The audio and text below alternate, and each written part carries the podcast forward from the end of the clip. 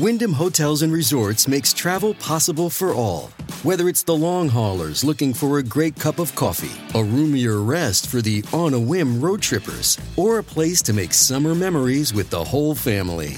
No matter who you are, where you're going, or why, with 24 trusted brands to choose from like La Quinta, Days Inn, and Super 8, your Wyndham is waiting. Get the lowest price at wyndhamhotels.com. Restrictions apply. Visit website for more details. Estamos de vuelta con la revista informativa de Mañana con Americano, junto a Gaby Peroso y Jolly Cuello, por Americano.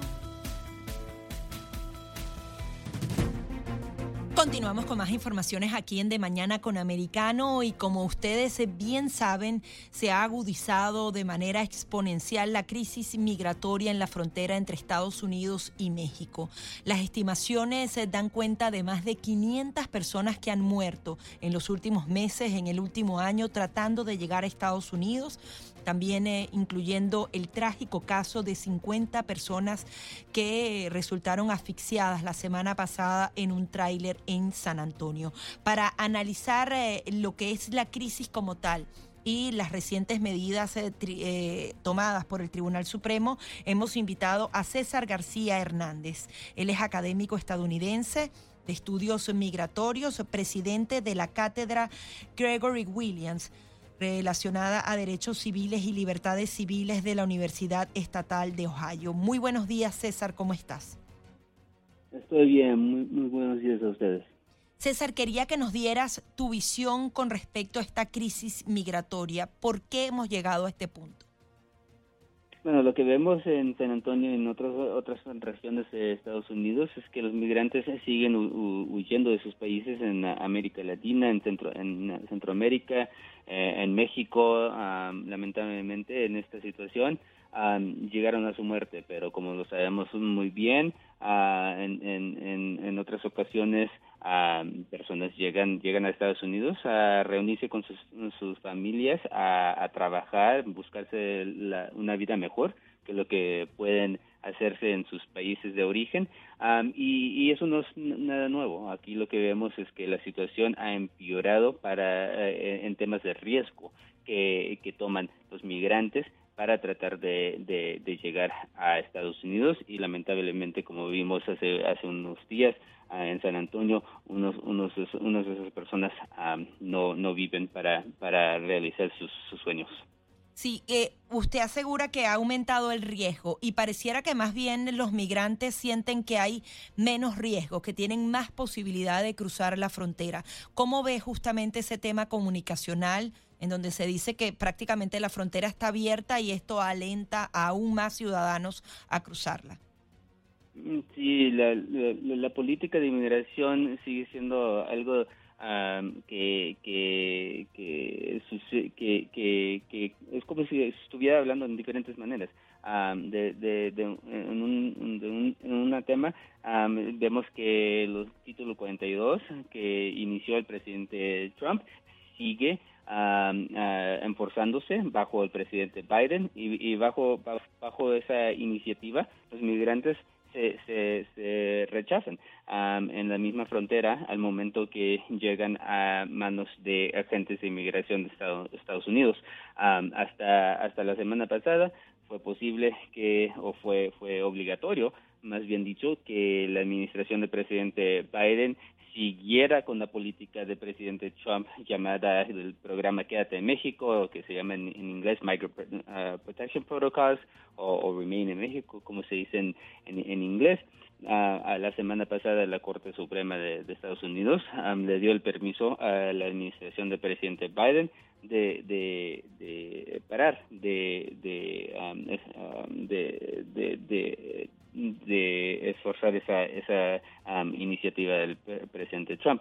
Entonces todo está cambiando al momento, pero, pero sigue siendo muy difícil que los migrantes, especialmente esos que están huyendo por sus vidas y, y, esperando pedir asilo, en Estados Unidos lleguen a, una aduana de, en, eh, la frontera y pidan, el asilo. Entonces, esas mismas personas eh, tienen, buscan, buscan otra opción y la otra opción es, es pidiéndole la ayuda a un coyote, un, pollero, como se dice en diferentes partes, y ahí es cuando vemos que, que llegan a manos de personas que en este en estos días están pensando en la migración como una actividad comercial, como un, negocio, y no están pensando en, migración como, eh, eh, en los migrantes como personas. y lamentablemente eh, vemos que a veces sucede que, muere la gente, pero sabemos que la mayoría que sí llegan a cruzar la frontera, obviamente ah, llegan a sus, a sus destinos. Ahora, llama la atención que la administración Biden utiliza esas políticas eh, de la administración de Donald Trump para justamente eh, impedir que no sea masiva la entrada. Sin embargo, ellos quieren, querían retirar justamente esto de quédate en México, lo, han logrado a través de la, de la Corte, pero el título 42 eh, han tratado de levantarlo, sin embargo, hay un clamor de que se mantenga, porque los funcionarios de migración necesitan algún tipo de herramienta. ¿Crees que la administración Biden pueda crear otro tipo de protocolo para tratar de eh, hacer este tipo de expulsión rápida o realmente esa no es la intención que tiene la administración Biden y quiere más bien que ese flujo de migrantes se mantenga? Tenemos que, recordar que Título 42 es, fue una iniciativa del presidente Trump que nunca jamás se había utilizado. Entonces, entonces, ah, esperamos que la, promesa de, la administración de Biden es que es que están preparándose para rescindir esa esa política. eso significaría que regresarían a la norma, a lo normal, a lo que es lo, lo que lo, lo que se ha hecho por décadas y bajo administración de este presidentes uh, del Partido Demócrata como el Partido Republicano. Entonces, espero que, que, que sí cumplan con, con esa promesa. Ah, en realidad no podría decir cuándo, pero, pero están... Eh, o sea, para usted el título 42 no está dentro de la legalidad de Estados Unidos. No, eh, no es que no esté dentro de la legalidad, es que es algo abnormal. No es no es algo que, que suena con, con la historia de, la política migratoria de Estados Unidos. Es algo es algo que el presidente Trump anunció bajo las condiciones ah, extraordinarias en que vivíamos en los primeros meses de la pandemia. Pero ha sido una herramienta útil debido al flujo que ha sido sin precedentes en los últimos meses, ¿no? ¿O hay otras herramientas?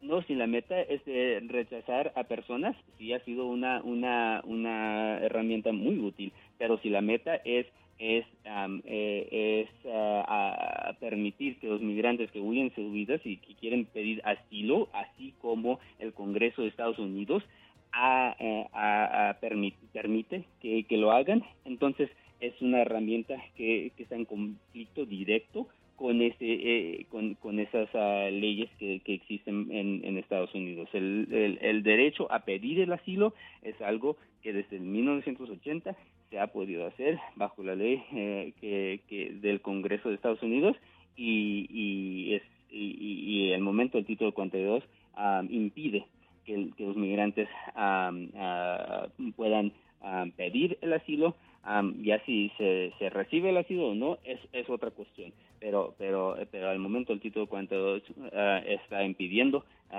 que, que, lleguen a Estados Unidos a territorio específicamente para, para reclamar eh, refugio en, en este país Sí, realmente es una situación muy compleja eh, que, que, incluso ha sido denominada como una crisis humanitaria en la frontera con Estados Unidos y México y adicionalmente una amenaza a la seguridad nacional. Es por eso que esperamos que las autoridades tomen cartas en el asunto. Muchísimas gracias por su participación.